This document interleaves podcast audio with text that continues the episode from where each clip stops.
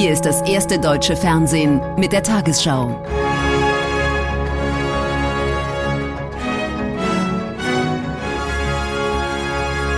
Heute im Studio Susanne Daubner. Guten Abend, meine Damen und Herren. Ich begrüße Sie zur Tagesschau. Ein Sturmtief mit Orkanböen hat in der vergangenen Nacht vor allem in Nord- und Ostdeutschland schwere Schäden angerichtet. In Brandenburg wurde ein Fußgänger von einem umgewehten Wahlplakat erschlagen. In Bremen und Mecklenburg-Vorpommern wurden zwei Menschen durch umgestürzte Bäume schwer verletzt. Der Bahnverkehr war erheblich gestört. An der Nordseeküste und in Hamburg lief die Sturmflut noch höher auf als erwartet. Mehr als 24 Stunden lang fegt Nadja über den Nordosten der Republik. Zuerst trifft das Sturmtief auf Helgoland. Windstärke 12. Durch die Sturmflut mit Wasserständen bis zu 2,80 Meter über dem mittleren Hochwasser werden auch auf Sylt wieder einige hunderttausend Kubikmeter Sand abgetragen. Land unter zum ersten Mal in diesem Jahr auch am Hamburger Fischmarkt. Die Feuerwehr zieht Autos aus dem Hochwasserbereich. In der Nacht hatte sich durch Strömung und den hohen Wasserstand der Elbe ein Binnenschiff mit dem Steuerhaus unter einer Brücke verkeilt. Wir haben hier vor Ort natürlich erstmal eine Personensuche und Menschenrettung durchgeführt. Zum Glück ist keine Person im Wasser gewesen. Ähm, die zwei Mann Besatzung des äh, Schiffes, des Havaristen, konnten von uns leicht verletzt gerettet werden. Feuerwehren und technisches Hilfswerk sind in weiten Teilen des Nordens und Ostens im Dauereinsatz. Umgestürzte und entwurzelte Bäume beschädigen Autos und Häuser. In Bremen wird ein Mann durch herabfallende Äste schwer verletzt. Im brandenburgischen Belitz stirbt ein Fußgänger. Er war unter ein umstürzendes Wahlplakat geraten. Im Regionalverkehr der Bahn gibt es noch immer Zugausfälle und Verspätungen. Auf der schleswig-holsteinischen Halbinsel Nordstrand wird eine Solaranlage aus der Verankerung gerissen. Von morgen früh an soll Sturmtief Odette über den Westen und Süden Deutschlands ziehen. Heftige Sturmböen zogen auch über andere Teile Nordosteuropas. In Großbritannien wurden zwei Menschen von herabstürzenden Ästen erschlagen. Mehr als 100.000 Haushalte waren von der Stromversorgung abgeschnitten. In Dänemark brach an vielen Orten der Verkehr zusammen, weil Brücken und Gleise gesperrt oder Straßen überschwemmt waren. Auch Norwegen und Schweden meldeten heute erhebliche Sachschäden an Autos, Gebäuden und Infrastruktur.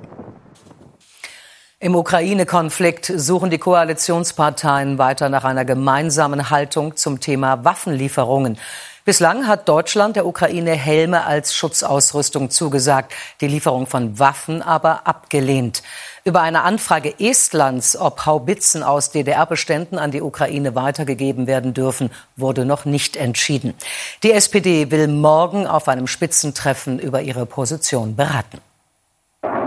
Russland lässt mit Kampfjets bei Kaliningrad die Muskeln spielen. Gegen einen Überfall durch den Nachbarn wollen sich die Ukrainer wappnen. Sie hätten gern Waffen aus Deutschland. Die Ampelregierung von SPD, Grünen und FDP bewilligte 5000 Helme für die Ukraine. Doch zu Waffen sagt sie nein, bekräftigt der SPD-Co-Chef im ZDF. Es geht gerade darum, mit der russischen Seite diplomatische Gespräche zu führen, wie wir Krieg mitten in Europa abwenden können. Und ich glaube, dass äh, die Waffenlieferungen ein völlig falsches Signal wären. Das würde nicht dazu führen, dass wir zu einer diplomatischen Entspannung der Situation kommen. Klingbeil sieht auch die mögliche Weitergabe solcher Haubitzen aus DDR-Beständen von Estland an die Ukraine kritisch. Zurückhaltung bei Waffen, Vorrang für Dialog mit Russland. Den Kurs verteidigt auch der neue grünen Co-Chef gegenüber dem ARD Hauptstadtstudio.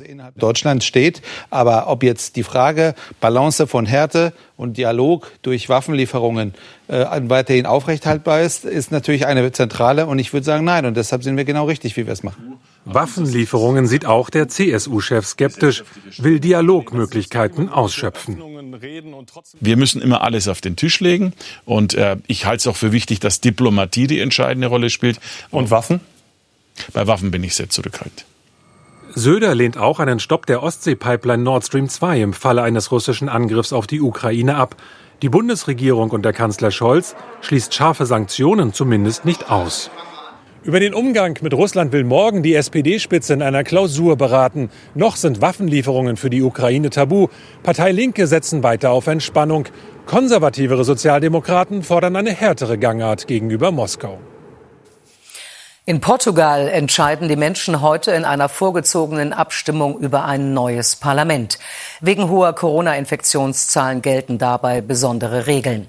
Die Wahllokale schließen in einer knappen Stunde. Umfragen zufolge könnte es ein enges Rennen zwischen den regierenden Sozialisten und den liberal-konservativen werden. Die Neuwahl war im vergangenen November ausgerufen worden, nachdem der Haushaltsentwurf der Minderheitsregierung unter Ministerpräsident Costa im Parlament gescheitert war. Geduldig und mit Sicherheitsabstand Schlange stehen, so geht Wählen in Zeiten von Omikron. Ob die bisher regierenden Sozialisten weitermachen sollen oder ob es einen Wechsel braucht, die Meinungen sind geteilt. Ich bin für eine andere Wirtschaftspolitik. Die Wirtschaft ist viel zu sehr auf Staatshilfen angewiesen. Unter den gegebenen Umständen hat es die Regierung gut gemacht. War ja nicht einfach mit Covid.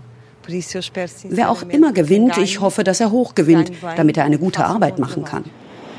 Die Abhängigkeit von Branchen wie dem Tourismus macht Portugal krisenanfällig. Die Löhne sind niedrig, junge, gut ausgebildete Menschen gehen auf der Suche nach besseren Jobs ins Ausland. Daran hat sich auch während der Amtszeit des Sozialisten Antonio Costa nichts geändert. Nach sechs Jahren Minderheitsregierung kämpft er nun ums politische Überleben. Wir haben ein klares Programm. Wir werden von diesem Jahr an die Löhne erhöhen und die Steuern senken. Gelegenheit dazu habe Costa genug gehabt, wirft ihm sein liberal-konservativer Gegenspieler Rui Rio vor. Costa habe die Mitte der Gesellschaft vergessen. Nun sei es Zeit für einen Wechsel. Zwei Jahre lang ist in Portugal vieles auf die lange Bank geschoben worden, was nicht mit Corona zu tun hatte. Die nächste Regierung wird sich nun um die liegen gebliebenen Themen kümmern müssen, allen voran die chronische Schwäche der portugiesischen Wirtschaft. In Italien ist die Wiederwahl von Staatspräsident Mattarella mit Erleichterung aufgenommen worden. Glückwünsche kamen auch aus dem Ausland. Der 80-Jährige war gestern Abend mit breiter Mehrheit im Amt bestätigt worden. Zuvor waren sieben Wahlgänge ohne Ergebnis geblieben. Kommende Woche soll Mattarella für eine zweite Amtszeit vereidigt werden. Das Staatsoberhaupt in Italien hat wichtige Befugnisse, kann unter anderem das Parlament auflösen. Wachwechsel heute Mittag vor dem Quirinalspalast. Der 80-jährige Hausherr wird zunächst nicht wechseln. Seit gestern Abend ist klar, Sergio Mattarella bleibt italienischer Staatspräsident, auch wenn er das eigentlich gar nicht wollte. Die schwierigen Tage, die wir bei der Wahl zum Präsidenten der Republik erlebt haben, während wir uns noch immer in einer ernsten Notlage befinden im gesundheitlichen, wirtschaftlichen und sozialen Bereich, erfordern Verantwortungsbewusstsein und Respekt für die Entscheidungen des Parlaments. Das Stimmungsbild nach der Wiederwahl Mattarellas Erleichterung und Ernüchterung gleichermaßen. Der Präsident aller titelt heute La Repubblica und kommentiert, Italien bleibt eine Nation im Ausnahmezustand. Der Corriere della Sera erkennt an, er macht's fürs Land. Sechs Tage lang hatten sich die großen politischen Lager der Regierung der nationalen Einheit rechts und links der Mitte nicht einigen können. Die Suche nach mehrheitsfähigen Kandidaten scheiterte. Die große Regierungsmehrheit ist heterogen und sie besteht aus Parteien und Fraktionen, die miteinander im Krieg sind. Präsident Mattarella ist weiterhin als Moderator und Mediator gefordert, mindestens bis zur Parlamentswahl im kommenden Jahr. Ob er noch einmal volle sieben Jahre im Amt bleibt, ist unklar. Als erstes Staatsoberhaupt seines Landes ist der israelische Präsident Herzog zu einem offiziellen Besuch in den Vereinigten Arabischen Emiraten eingetroffen. Im Königspalast in Abu Dhabi wurde er von Scheich Mohammed bin Zayed empfangen. Israel und die Emirate hatten erst 2020 ein Abkommen geschlossen. Ein Schwerpunkt liegt vor allem auf dem Ausbau der wirtschaftlichen Zusammenarbeit. In Kanada haben tausende Trucker nach tagelanger Protestfahrt durchs Land die Hauptstadt Ottawa erreicht. Mit der Aktion demonstrieren sie gegen eine Corona-Verordnung der Regierung. Seit Anfang Januar müssen auch Lkw-Fahrer, die aus den USA zurückkehren, einen Impfnachweis vorlegen. Der Protest wird auch von Menschen unterstützt, die grundsätzlich gegen die Pandemiepolitik sind. Der kanadische Premier Trudeau und seine Familie wurden vorsorglich an einen anderen Ort gebracht. Mit einem Gedenkmarsch wurde in Nordirland an den blutigen Sonntag vor 50 Jahren erinnert. In Derry, britisch Londonderry, hatten am 30. Januar 1972 britische Fallschirmjäger 13 unbewaffnete katholische Demonstranten erschossen. Der Tag gilt als einer der schwärzesten im jahrzehntelangen Konflikt zwischen Katholiken und Protestanten in Nordirland. Erst im Jahr 2010 hatte die britische Regierung die Verantwortung für die Tat eingestanden und sich entschuldigt. Auf der Kanareninsel La Palma kehren einen Monat nach Ende des Vulkanausbruchs weitere Bewohner in ihre Häuser zurück. Vorher müssen sie eine dicke Ascheschicht wegräumen, die mit Giftstoffen kontaminiert sein kann. Deshalb raten die Behörden dabei, Schutzkleidung zu tragen. Der Vulkan in der Berggruppe Cumbre Vieja hatte fast drei Monate lang Lava und Asche ausgestoßen. Vulkanasche färbt viele Dörfer pechschwarz. Rund 2000 Bewohner auf La Palma dürfen nun in ihre Häuser zurück. Birgit Knott etwa und ihr Partner Joachim. Eine schwierige Rückkehr. Ihr Haus ist zum Glück heil geblieben, doch der Biogarten liegt unter einer dicken Aschedecke, fast einen Meter hoch. Wasser müssen sie in Kanistern mitbringen, um ihre Pflanzen zu retten. Jedes Mal, wenn wir kamen, wurde diese Schicht natürlich dicker und immer mehr. Und ja, wir haben natürlich unseren, unsere Pflanzen versinken und vertrocknen sehen. Drei Monate lang war der Vulkan aktiv.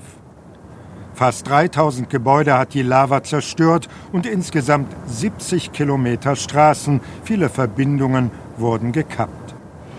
Nun beginnt das große Aufräumen, Wege sollen freigeschaufelt, die Vulkanasche tonnenweise beseitigt werden.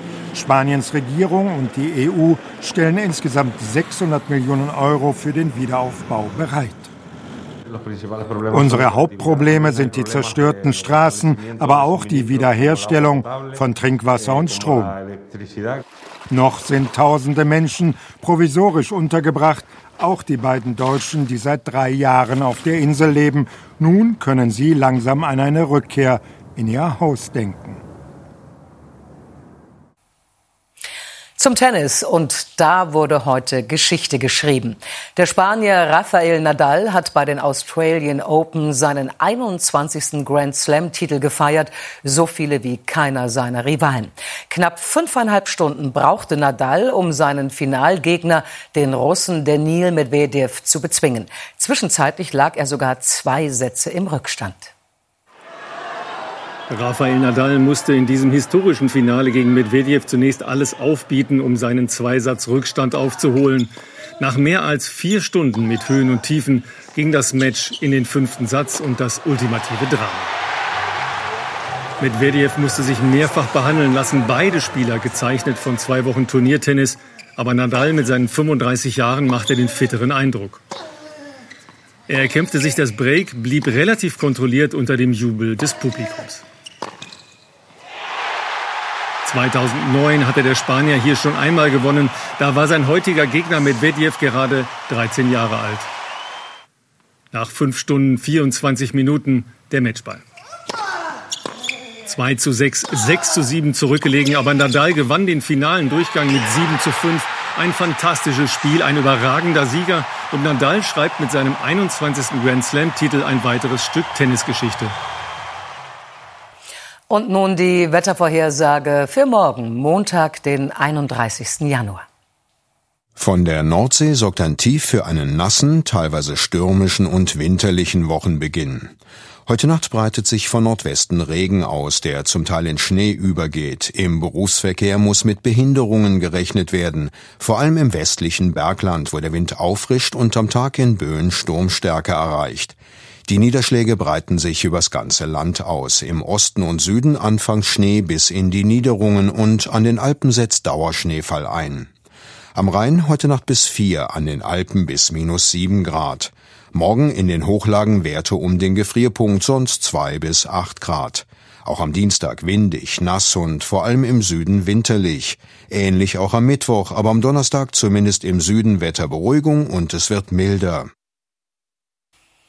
Karen Mioska meldet sich um 22.45 Uhr mit diesen Tagesthemen. Parlamentswahl in Zeiten von Omikron. Wer wird Portugal künftig regieren? Und Abschied von der Zukunft. Warum der Kapselturm in Tokio abgerissen werden soll. Ich wünsche Ihnen einen guten Abend.